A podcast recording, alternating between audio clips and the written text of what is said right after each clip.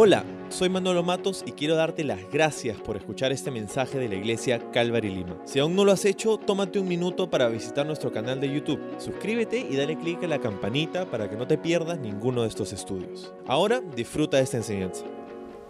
Muy buenos días Calvary Lima. Feliz aniversario número 20. Me hubiese gustado estar con ustedes la semana pasada cuando todos celebramos los 20 años, pero por COVID lamentablemente estamos muy limitados, pero nuestro corazón está con ustedes, nuestro espíritu también. Quería compartir con ustedes algunas cosas que, sobre los cuales fue establecida nuestra iglesia hace 20 años y también las otras iglesias de Calvary. Entonces, si me hacen el favor de abrir sus Biblias a Lucas capítulo 24, vamos a ver algunas cosas esenciales, ¿sí? Y antes de empezar, permítame orar. Señor, te damos gracias por eh, los consejos que vienen en tu palabra. Cuánto aliento recibimos nosotros de tus palabras. Te pedimos que tú nos des eh, tu consejo y el conocimiento de tu voluntad en cuanto a nuestro comportamiento, en cuanto a nuestro em, servicio a ti. Te lo pedimos en el nombre de Jesús. Amén. Lo que estamos aquí viendo en Lucas capítulo 24 son dos discípulos que están caminando hacia un pueblo que se llama Emaús están muy tristes, derrotados, deprimidos porque han visto a Jesús muerto, pues eh, crucificado, y ya han perdido esperanzas de las ilusiones que ellos tenían en cuanto a Jesús, a su Mesías. Entonces vemos que Jesús aparece junto a ellos, empieza a caminar con ellos y hacerles una serie de preguntas y vamos a aprender mucho de la conversación que tiene Jesús con sus dos discípulos. Uno se llama Cleofas y no sabemos cuál es el nombre del segundo discípulo. Lo que es interesante es que Jesús tenía otros discípulos muy aparte de los doce y aquí Jesús pone atención a dos que están muy, muy tristes en este momento. Y les habla, les da un poco de regaño también eh, porque no estaban confiando en las escrituras, en las promesas de Dios. ¿Por qué no lo empezamos a leer? Lucas capítulo 24 y voy a leer en el versículo 13. Dice, y he aquí dos de ellos iban al mismo día a una aldea llamada Emaús que está a 60 estadios de Jerusalén entonces están caminando, es domingo, el día de la resurrección, y están caminando muy tristes, unos 11 kilómetros de distancia desde Jerusalén hasta un pueblo que se llama Emaús. Dice, e iban hablando entre sí de todas aquellas cosas que habían acontecido. ¿Qué cosas habían acontecido? Pues tomaron a Jesús, eh, le llevaron a seis diferentes juicios ilegales durante la noche. Él fue abofetado, golpeado, arrancaban ah, su, barba también, le colocaron una corona de espinas en la cabeza y le llevaron a, ser crucificado allí en Calvario. Em, estaba muerto y eso sucedió tres días antes. Entonces los ah, discípulos en camino a Emmaus están muy tristes por lo que había acontecido. Versículo 15. Sucedió que mientras hablaban y, y discutían entre sí, Jesús mismo se acercó y caminaba con ellos, mas los ojos de ellos estaban velados para que no le conociesen.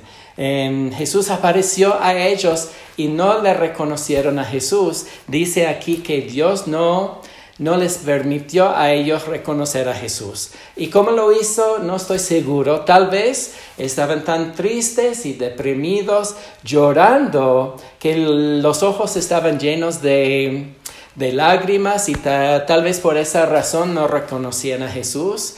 Eh, puede ser que, bueno, sabemos que Jesús fue bien golpeado, torturado tres días antes, tal vez tenía moratones en, el rostro, no estaba caminando como antes y puede ser que por esta razón no reconocían a Jesús. Eh, puede ser por la misma depresión también, eh, que estaban concentrando en otras cosas y no se dieron cuenta que Jesús caminaba con ellos. Y yo creo que muchas veces eso sucede también a nosotros. No nos damos cuenta que Jesús siempre está con nosotros, siempre está a nuestro costado y nosotros por las emociones, por la tristeza, por las pruebas que nosotros experimentamos, no sentimos que Él está cerca. Bueno, Jesús está muy cerca a ellos en este momento. Voy a leer aquí en el versículo 17, dice, y les dijo, ¿qué pláticas son estas que tenéis entre vosotros mientras camináis y por qué están tan tristes? Jesús ah, quiere saber por qué la tristeza. ¿Y cuáles son estas pláticas? ¿De qué están conversando ustedes?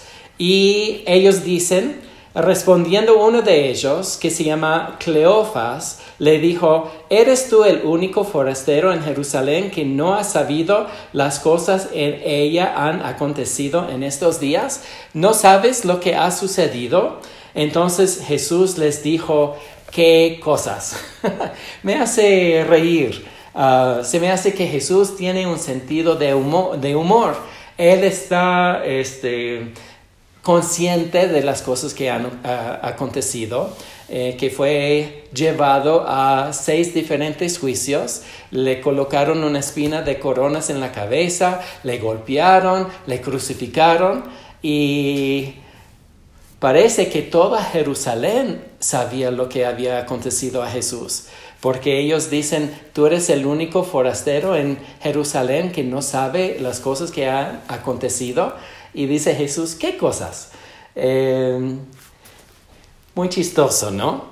Y dice, y ellos le dijeron de Jesús Nazareno, que fue varón profeta, poderoso en obra, y en palabra delante de Dios y de todo el pueblo, y cómo le entregaron los principales sacerdotes y nuestros gobernantes a sentencia de muerte y le crucificaron.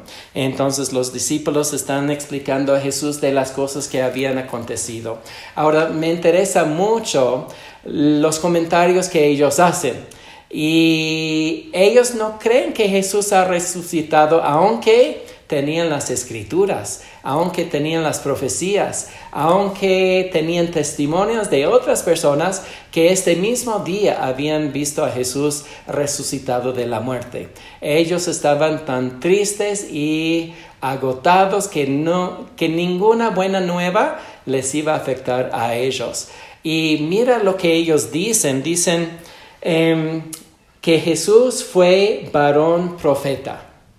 Dicen ellos, fue varón profeta. Le vieron a Jesús crucificado, saben que está muerto y dice que fue, ¿sí? Eh, pasado. Eh, no es profeta, sino fue profeta. Y también dicen aquí, poderoso en obra y en palabra delante de Dios. Y que Jesús era poderoso, él hacía milagros, él hacía prodigios, él hacía maravillas, pero hacía. Eh, no hace en el día de hoy porque ha muerto. Y dice que poderoso también en palabras, eso significa que él enseñaba la palabra de Dios y sus enseñanzas espectaculares, pero dice que daba enseñanzas pasado, que ya no. Y por eso podemos entender su tristeza. Eh, después de escuchar a Jesús meses y tal vez años y el ánimo que recibieron de, sus enseñanzas y, ver las proezas que él hacía también, eh, yo creo que yo estaría muy triste también.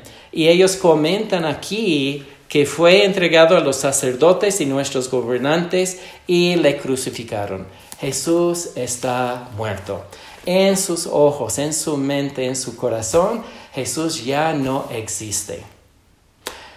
Me hace pensar en durante la Navidad las películas que salen en la televisión son antiguas, de color blanco y negro, y es la vida de Jesús y casi siempre la película termina cuando cuando Jesús está colgado en la cruz y que dice al final de la película fin. Y quiero decirles que no es el fin ver a Jesús crucificado. ¿Qué pasó con las otras películas? Las películas que demuestran a Jesús resucitado de la muerte. Yo diría que la crucifixión es el inicio de la historia y continúa con Jesús vivo. Hay muchas personas hoy día que ven a Jesús vivo, tienen un crucifijo en, en el cuello, tal vez en la pared o en una iglesia, pero Jesús no está muerto, Él está vivo. Esos chicos, esos discípulos vieron a Jesús muerto. Y todo lo que hizo era del pasado y no hay esperanza para el futuro. Tú y yo necesitamos ver a Jesús resucitado de la muerte, porque en eso hay esperanza para nuestras vidas. Él sigue obrando, Él sigue enseñando, Él sigue profetizando a través de su palabra viva y es aliento para nosotros, nos da ánimo cuando escuchamos el consejo del Señor.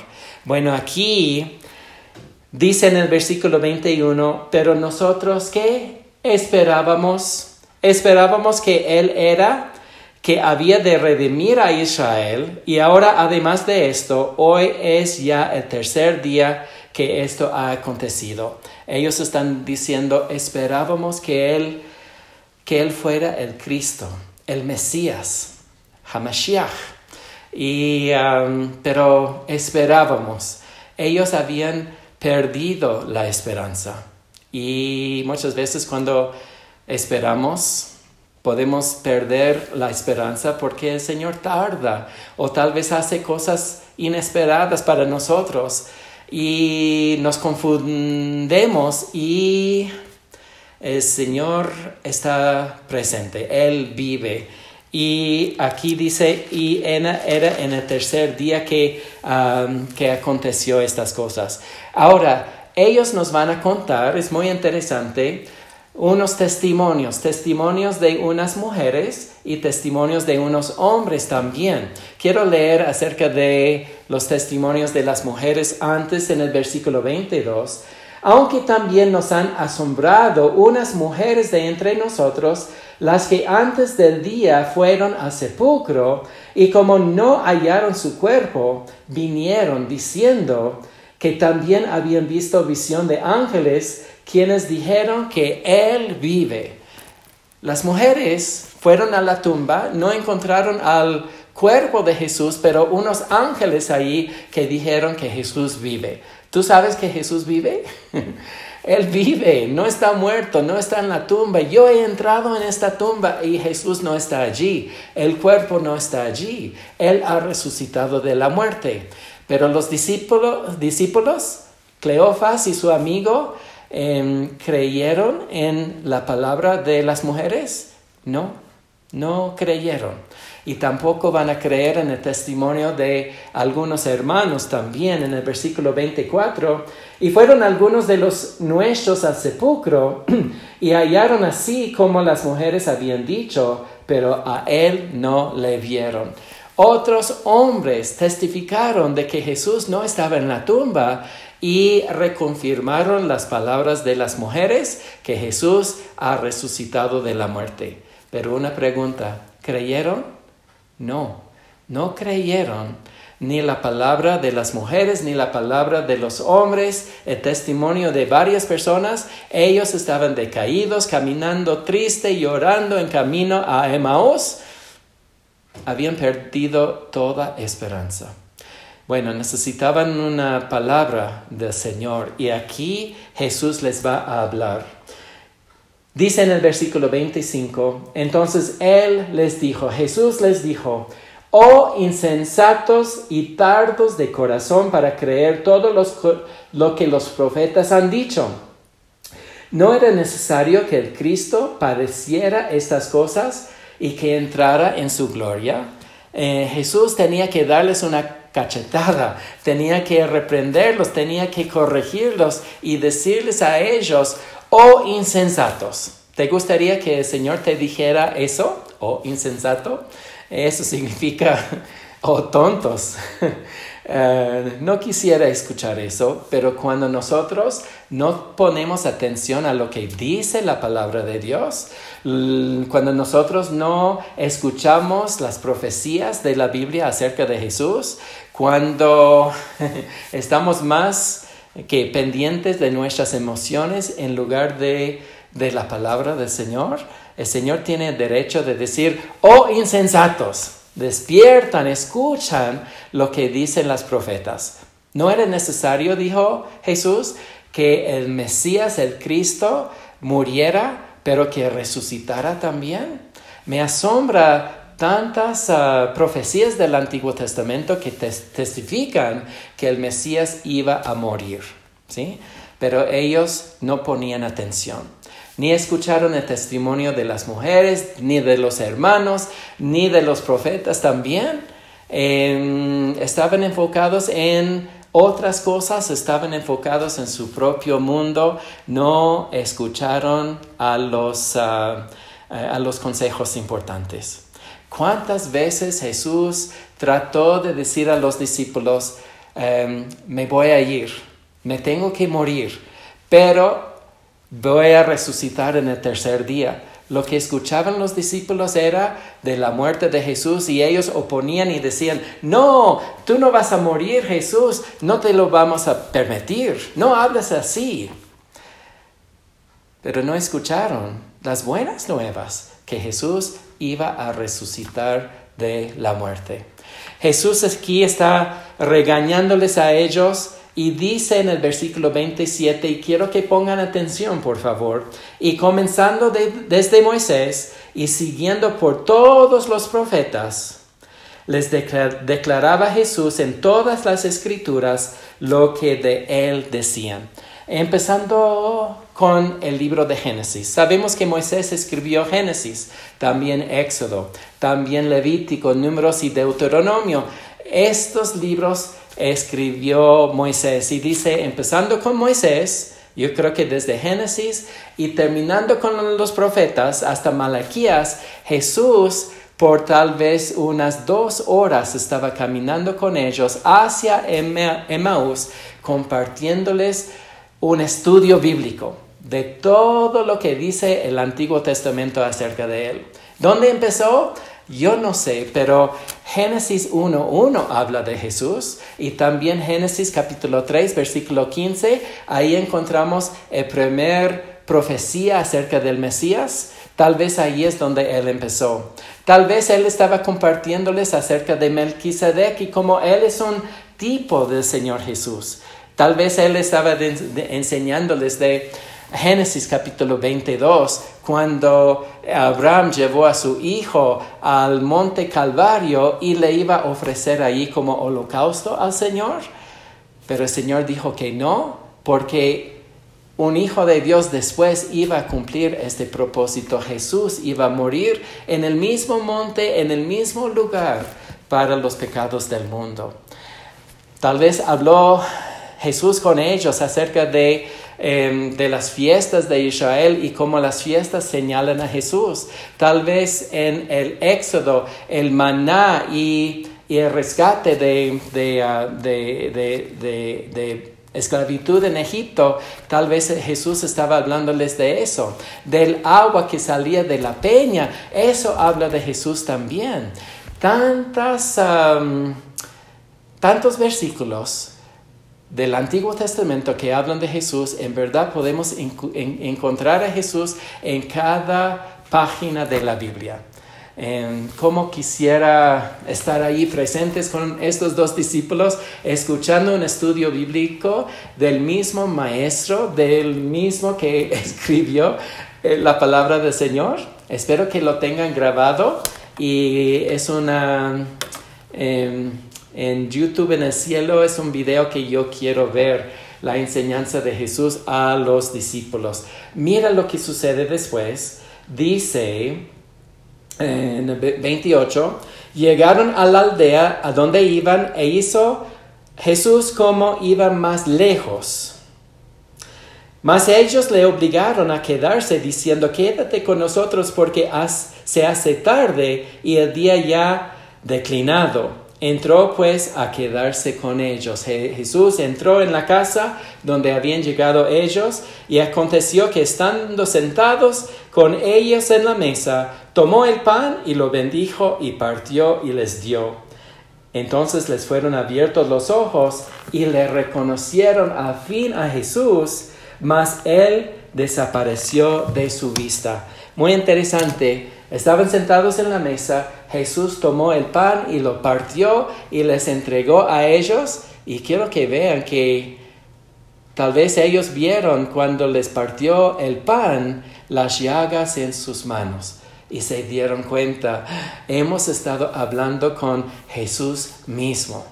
Y no es interesante que Jesús desapareció, se fue a otro sitio, tenía eh, poco tiempo para ministrar a otros discípulos y quiero que vean lo que dijeron los discípulos y con eso terminamos en el versículo 32. Y se decían el uno al otro, ¿no ardía nuestro corazón en nosotros mientras nos hablaba en el camino y cuando nos abría las escrituras? Y dice, y levantándose en la misma hora, volvieron a Jerusalén y hallando a los once reunidos y a los que estaban con ellos que decían, ha resucitado el Señor verdaderamente y ha aparecido a Simón.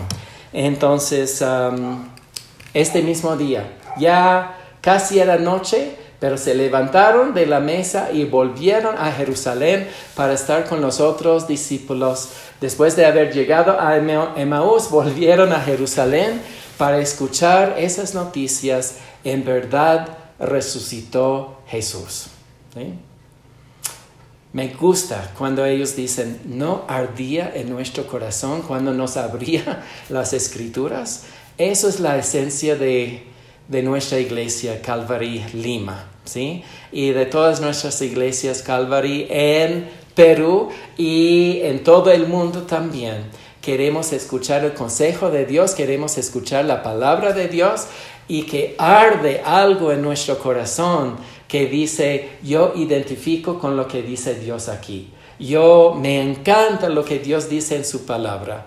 Y lo importante aquí es que Jesús ha resucitado. Y eso es lo que nosotros creemos, es lo que nosotros predicamos, porque por medio de la resurrección tenemos nosotros esperanza. Tengo tres preguntas para ustedes para que puedan considerar. Número uno, ¿quién es Jesús para ti? Para los discípulos que iban a Emmaús, pensaban que Jesús era un profeta, eh, pensaba que era un hacedor de milagros, eh, pensaba que era el maestro, el rabí que vino, pensaban que era el Mesías en el pasado. Pero, y cuando escucharon las noticias de que Jesús había resucitado, decían, ha muerto, está muerto, no, no está vivo.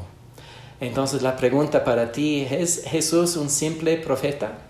Es un simple hacedor de milagros, es un simple rabí, maestro que enseña bien la palabra del Señor, o es el Cristo, es el Mesías vivo en tu vida. Él quiere ser Cristo vivo en tu vida. La segunda pregunta que tengo para ti es, ¿tú crees lo que dice la palabra de Dios? ¿Tú crees lo que dice el testimonio de los testigos oculares que vieron a Jesús resucitado de la muerte? ¿Tú crees en las profecías que dieron los profetas en tiempos pasados que testificaban de la muerte de Jesús, pero que Él iba a resucitar en el tercer día? Si no crees, tú mereces una cachetada también. Tú mereces un regaño del Señor Jesús y un oh insensato, ¿sí? Este, no tenemos excusa, tenemos la palabra del Señor y debe de arder en nuestro corazón también, debe de penetrar y hacer una obra en nuestras vidas, debe de producir cambios, ¿sí? Escucha el consejo de Dios, escucha la palabra del Señor eh, y que no sean tanto solamente oidores, sino hacedores de su palabra también.